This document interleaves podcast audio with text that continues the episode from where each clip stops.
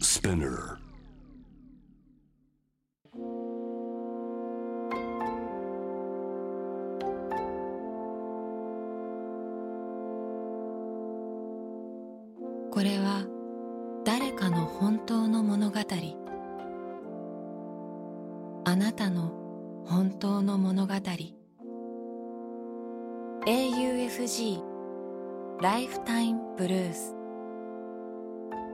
This program is brought to you by au フィナンシャルグループ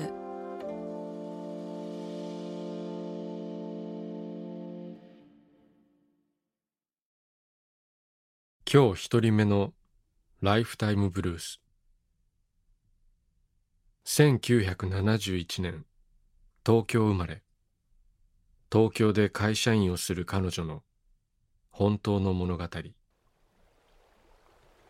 うばらポイント。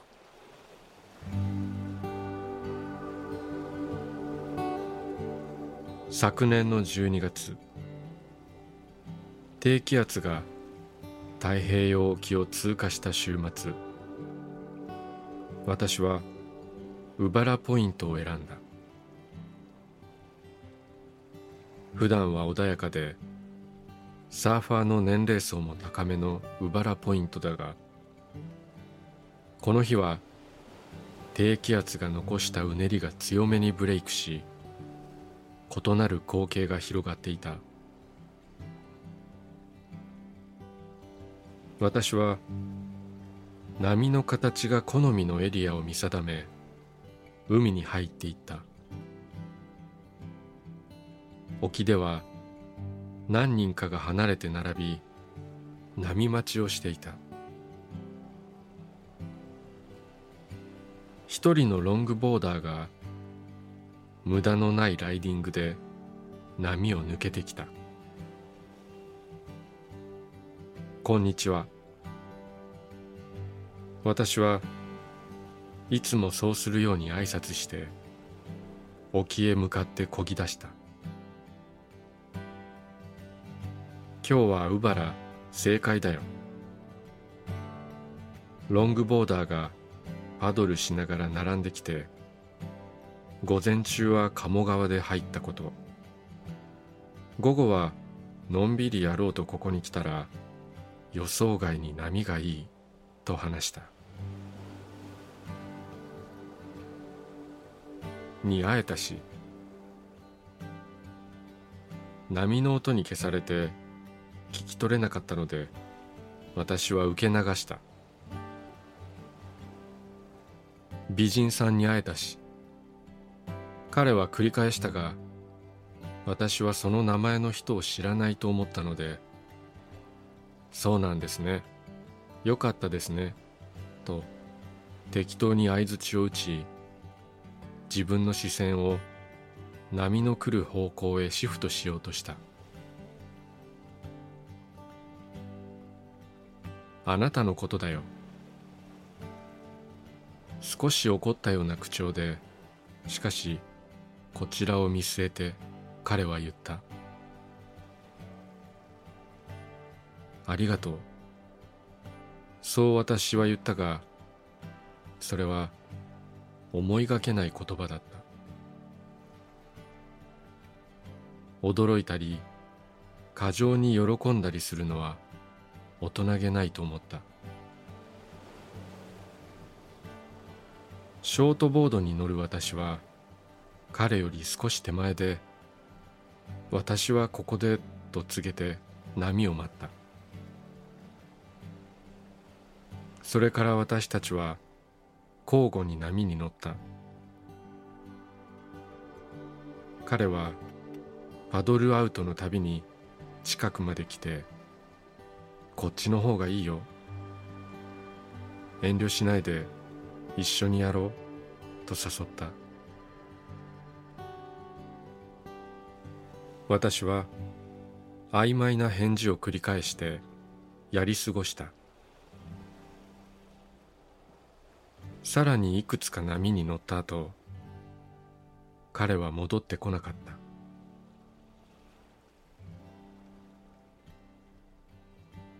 波は心地よい強さで私のボードを押し出し続け切り立つ鏡のような斜面を私は何度となく滑り降りた。空はどこまでも晴れ渡っているのに空気と水は冷たい。そんなよくある冬の日だった。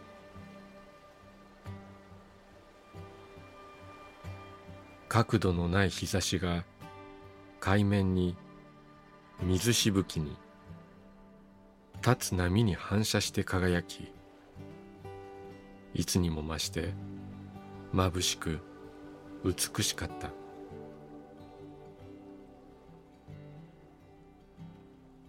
家族が待つ車へ戻ると途中まで娘が迎えに来た。さっき海の上で起きたことを私は娘にだけ話した。小学2年の女子がどのように理解したかはわからないが彼女は目をキラキラさせて聞き入り話の続きをせがんだ。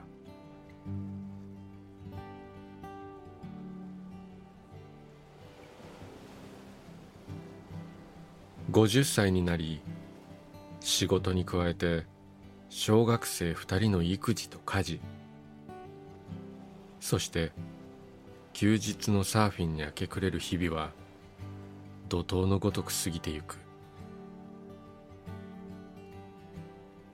一年中日焼けしていてコロナが流行る前から化粧もしていない。だからあのウバラポイントでの出来事は文字だけの小説のページに不意に現れた。本文とはリンクしない鮮やかな色調のイラストのようであり残像だけがいつまでも消えない。思い出すと切なく少し痛い。あれから何度かウバラポイントを訪れた。彼とはもう海の上ですれ違ったとしても多分わからない。彼もおそらく私のことを覚えていない。それでいいと思う。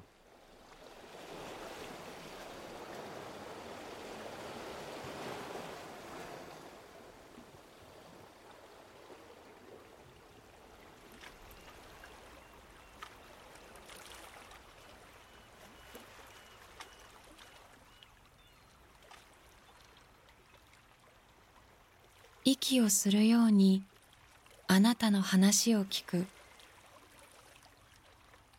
AUFG ライフタイムブルース今日二人目のライフタイムブルース1969年九州福岡県生まれ。福岡で会社に勤める彼女の本当の物語。25年。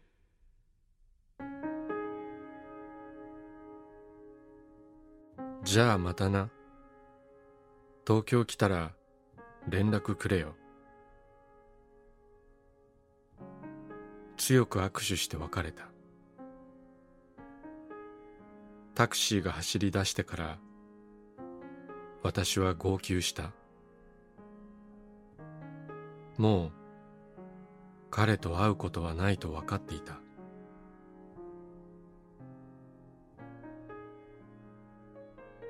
大学のサークルで出会った彼は常にマイペース。スポーツと音楽が好きなメガネ男子だった。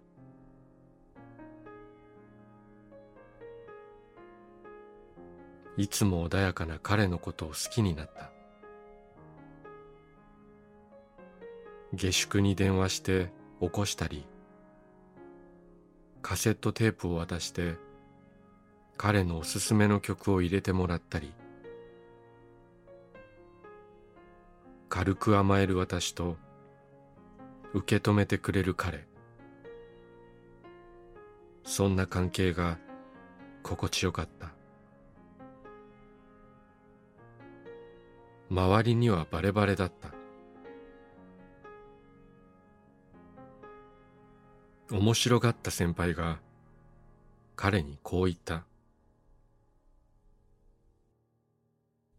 あいつお前のこと好きなんだから付き合ってやれば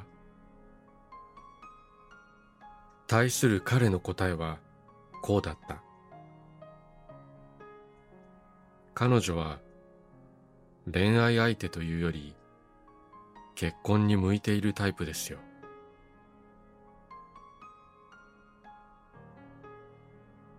それは私と結婚してくれるという話ではなく私は彼の恋愛対象ではないという意味だった。私は告白する前に人づてに遠回しに振られてしまった。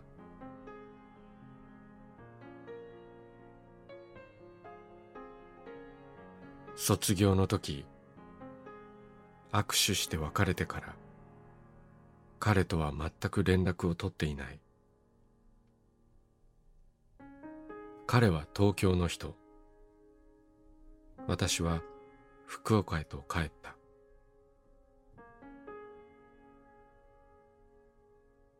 それから25年ほど経ったある時彼が昔テープに入れてくれた洋楽のアルバムを CD で見つけた。懐かしさに思わず手にした。R&B の名盤だ。何曲か聴き進めて驚いた。彼が作ってくれたテープはオリジナルとは曲順がかなり違う。音楽にこだわりの強かった彼が私のために曲順を考えわざわざ編集して作ってくれたテープだったのだ。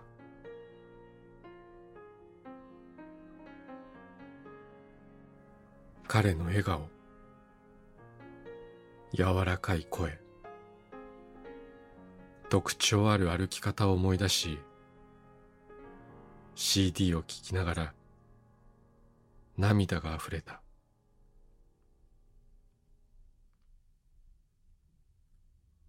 恋愛未満ではあったけれど当時の私は大好きな人にちゃんと大事にしてもらっていたのだと思えた。25年の時を超えて届いた彼からのプレゼントだった。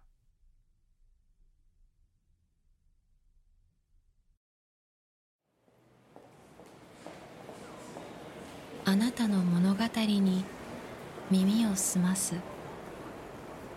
AUFG ライフタイムブルース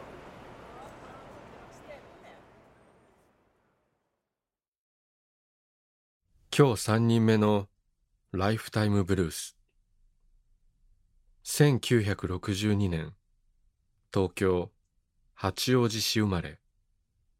大阪に暮らす彼女の本当の物語。裸のダンサー。これは50年ほど前の話。私が10歳頃のこと。家の前で遊んでいると不老者が一升瓶を手に持って坂道を上がってきた。色黒で痩せたその人はニコニコ笑顔で私に近づくとお父さんいる？と静かに聞いた。その人は不老者ではなくてダンサーだった。一升瓶は酒好きの父への土産だった。全裸で踊ってると警官が来るんだ。捕まりそうになったらここに包帯を巻くんだ。そうすれば捕まらない。とその人は下半身を指さして言った。ダンスってバレエなのかな？でも道で裸で包帯を巻いてバレエ。おまわりさんに捕まるって聞きたいことがたくさんあったけれど尋ねてはいけない気がした。大人の世界の秘密の話をちょっと聞いて大人の仲間入りをしたようでドキドキした。夕方から始まった酒盛りは夜更けまで続き私は先に寝かされた。襖の向こうで父とその人が静かに話す声が聞こえていた。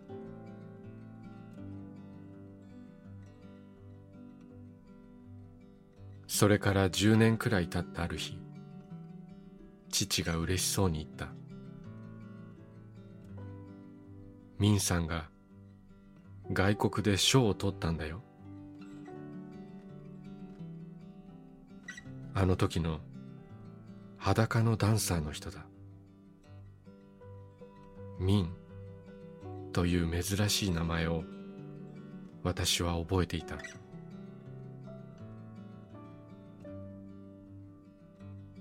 それからまた20年が過ぎた。警官嫌いという本を手にしたミンさんがスクリーンの中にいた。警官のこと嫌いな人だったな。ちょっとおかしくて笑った。きっと今でもニコニコして静かな人なんだろうな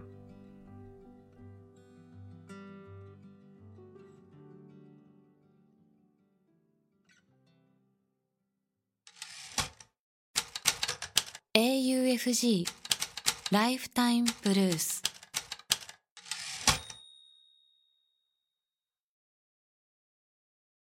今日4人目のライフタイムブルース。1981年岐阜県高山市生まれ。鎌倉在住。フリーランスライターをする彼女の本当の物語。ゲルニカ。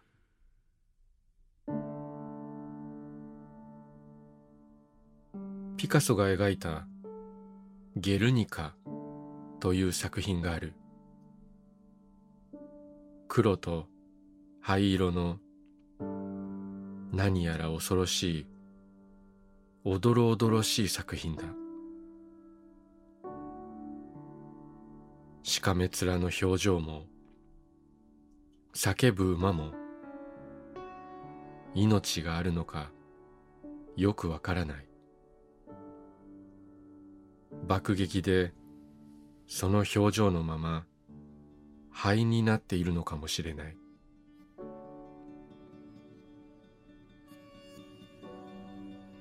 ゲルニカはドイツ軍による無差別爆撃を受けたスペインバスク州のゲルニカの街を描いたものだ。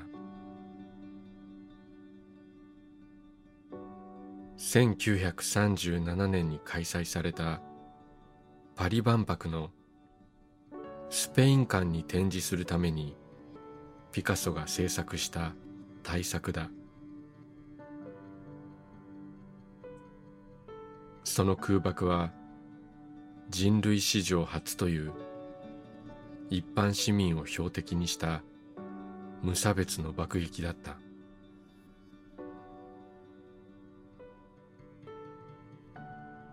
ゲルニカは現在スペインの首都マドリードの国立ソフィア王妃芸術センターに展示されている。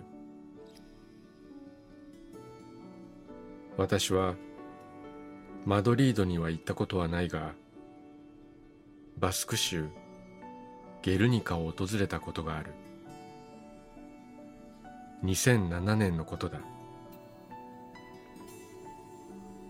ゲルニカは1時間もあれば隅から隅まで回りきってしまえるくらい小さな町だった。訪れた時日本人なんて私だけ観光客すら見なかった。すれ違うゲルニカの人々は珍しいアジア人をみんな振り返って見ていた。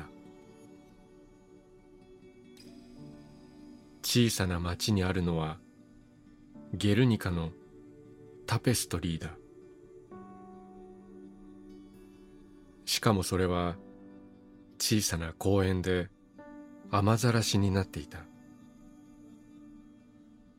ぐしょ濡れのタペストリーをわざわざ見に来るアジア人なんてきっと私だけだったろう。そのタペストリーを見るためゲルニカの駅でうろうろしていると70代か80代の地元のおじさんに話しかけられた。私はスペイン語が全くわからない。だがおじさんはお構いなしに話しかけてくる。ポカンとする私。途中おじさんは急に神妙な顔になって私に何かを尋ねた。おじさんが話す言葉の中で唯一聞き取ることができた単語があった。広島。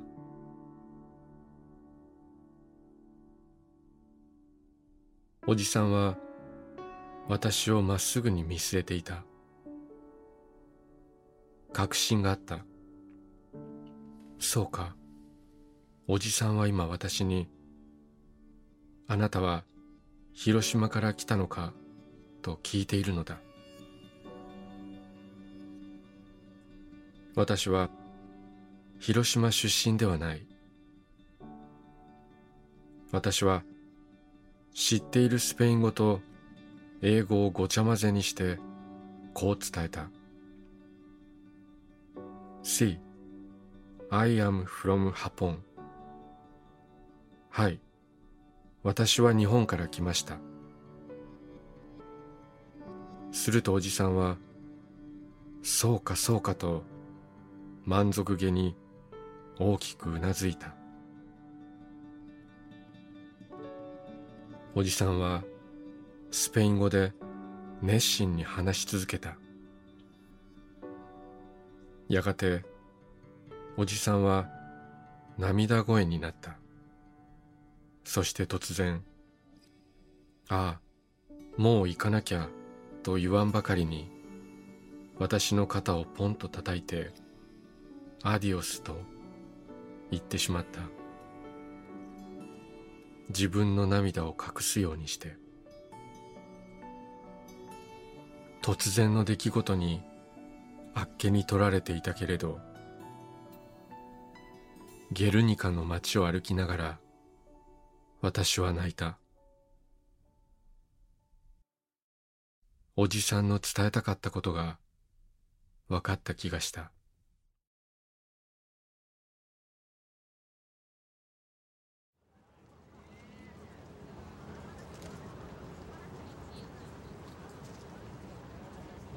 AUFG ライフタイムブルース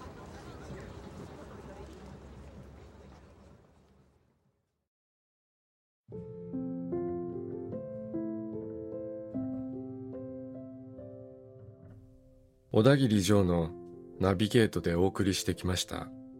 ライフタイムブルースいかがだったでしょうか？この番組では皆さんからのライフタイムブルース。人生の物語を募集しています。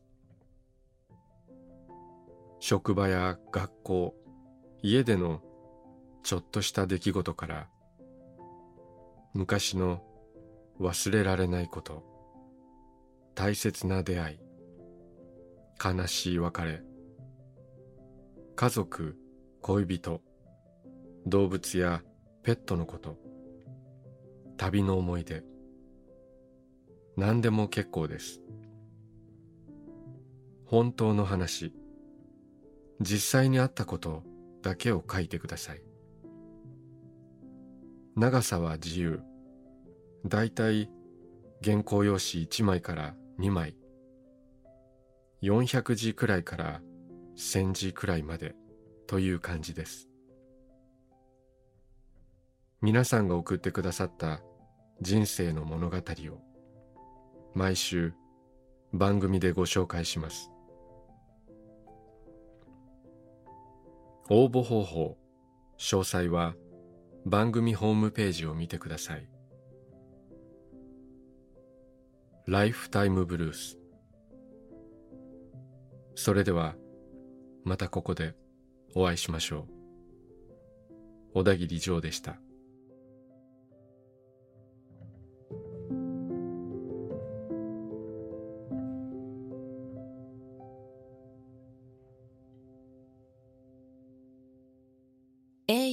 LFG ライフタイムブルース」